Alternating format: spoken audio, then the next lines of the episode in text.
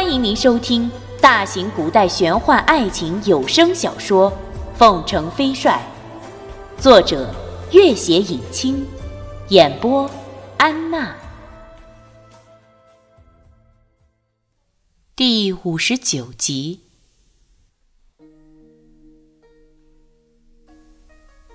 当夕阳的最后一抹余晖完全消失在这京城的天空时，春末的空气里已经有了些微的热气。帅府小巷的那棵巨大的柳树下坐着一个人，似乎正在发呆。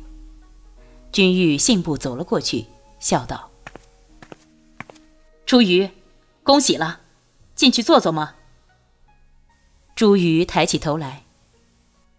你都不过把自己当做这府邸的一个过客，现在又何故假意相邀？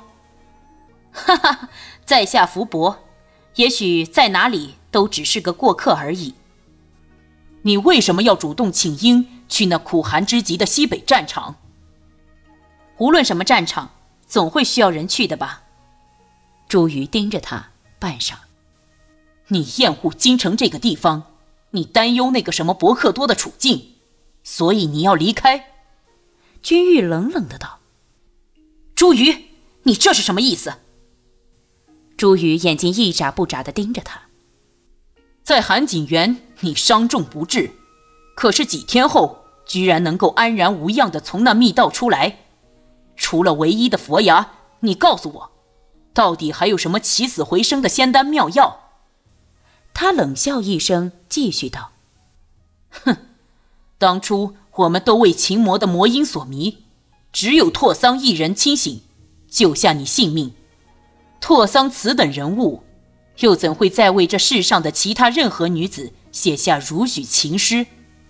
可是，他身为伯克多，却心系红尘，哪里该是一个得道高僧的所为？”君玉大声道：“对。”拓桑是因为救我而毁去了佛牙，可是你也太小看拓桑了。朱宇冷笑一声：“哼，我有小看他吗？无论什么理由，他都不该对那女子念念不忘。哼，可笑昏君不下罪于他这个罪魁祸首，却下令追杀别人，他才是罪该万死。”君玉沉声道。他是不是罪该万死，并不由你下定论。朱瑜并不回答，好一会儿才道：“你父亲是孤儿，你母亲是孤儿，你也是孤儿，对吗？”“对。”“可是这又如何？”朱瑜笑了起来：“哈哈哈哈！我父亲正处处布防，千方百计要将你置之死地而后快。”千机门那帮蠢猪和教徒，为了他们所谓的稳定，更处心积虑的要杀了那女子，断绝伯克多的念想。这个时刻，你居然要主动去西北，真是好极了！哈哈哈哈哈！也省得我再动手杀你。你父亲是孤儿，你母亲是孤儿，你也是孤儿，你没有一个亲人。朱瑜狂声大笑。眼里却滴出泪来。甚至，甚至，你死了之后，都不会有人为你感到悲伤，更不会有人为你祭扫。君玉第一次看到他这个样子，沉默了好一会儿，才淡淡道：“我若已死，又何须其他人为我悲伤，甚至祭扫？”朱瑜猛地站了起来。拔足狂奔而去，奔了几步，脚步踉跄，几乎跌倒在地。驾驾驾马踏青海地界，已是六月中旬。君玉随行只带了十名金骑，合着孙家、卢林，一共是十三人。而由白如辉带队的三千凤凰精兵，正绕道秘密赶到西宁府的途中。正是盛夏季节。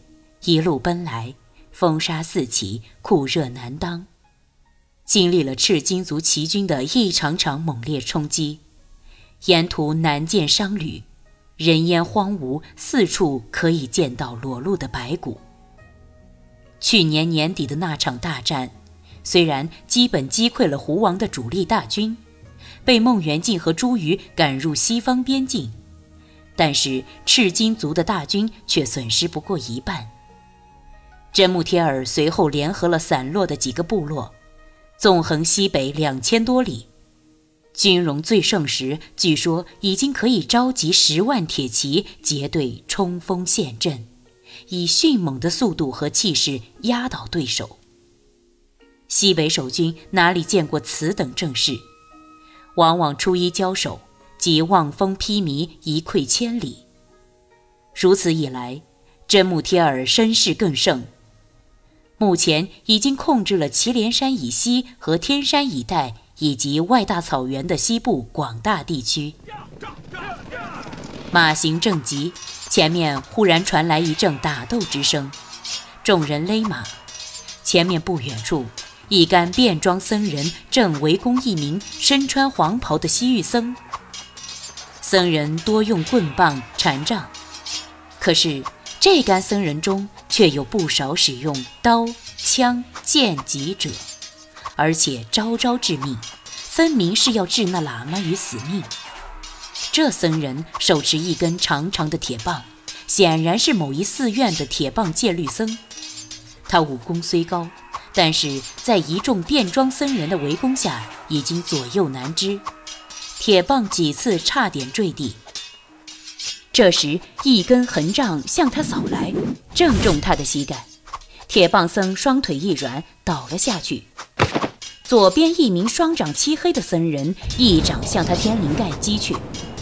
而后边一柄利刃正向他的背心刺去，铁棒僧闭上了眼睛，只觉头上一空，睁开眼来，发现围攻者已经退后好几步，在他面前正站着一名天神般的少年。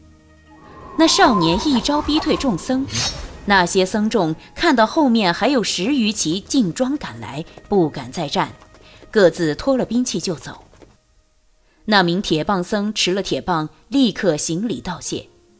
君玉回了一礼，铁棒僧告辞而去。夜色之下，马蹄包裹，人行无声。西宁府的城门紧闭，守城的老兵闻声见过符印，开得城门。一行人直奔青海总兵林宝山的府邸。总兵府灯火通明，笙歌阵阵。嘈杂的笑声，酒令刺耳的一阵一阵，毫不间断。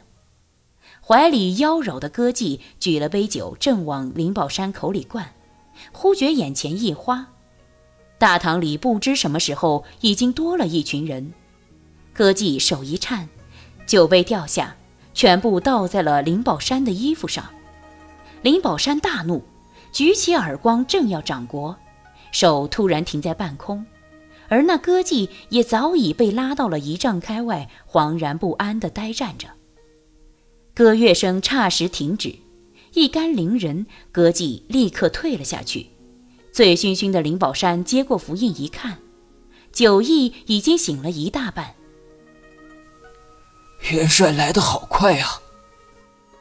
林宝山是朱丞相一手提拔的将领，之前他早已接到朝廷密令。由主帅来统兵西北，按照行程推算，那主帅起码应当七月初才能到达，没想到居然提前了半个月。君玉巡视这歌舞升平的大堂一眼，和灵宝山同乐的七八名将领立刻惶然行礼。君玉挥了挥手，传令三军即刻集合。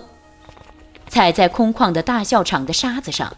虽然是盛夏，大西北的夜晚也凉风如水，沙场寂寥。号角呜呜地吹响，士兵们正三五成群地涌上校场。直到一炷香的功夫，万余兵马才勉强集合。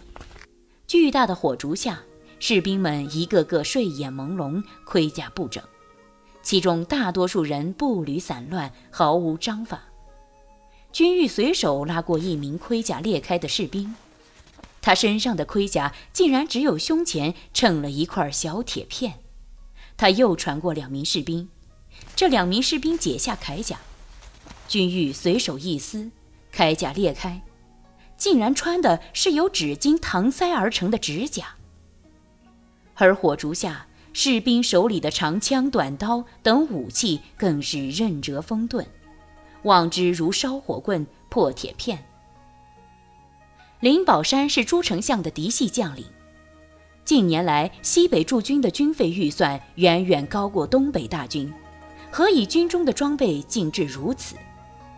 君玉扫了旁边的林宝山一眼，林宝山惶恐地别过了头。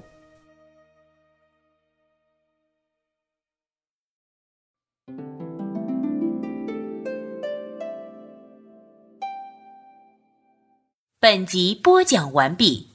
感谢您的关注与收听。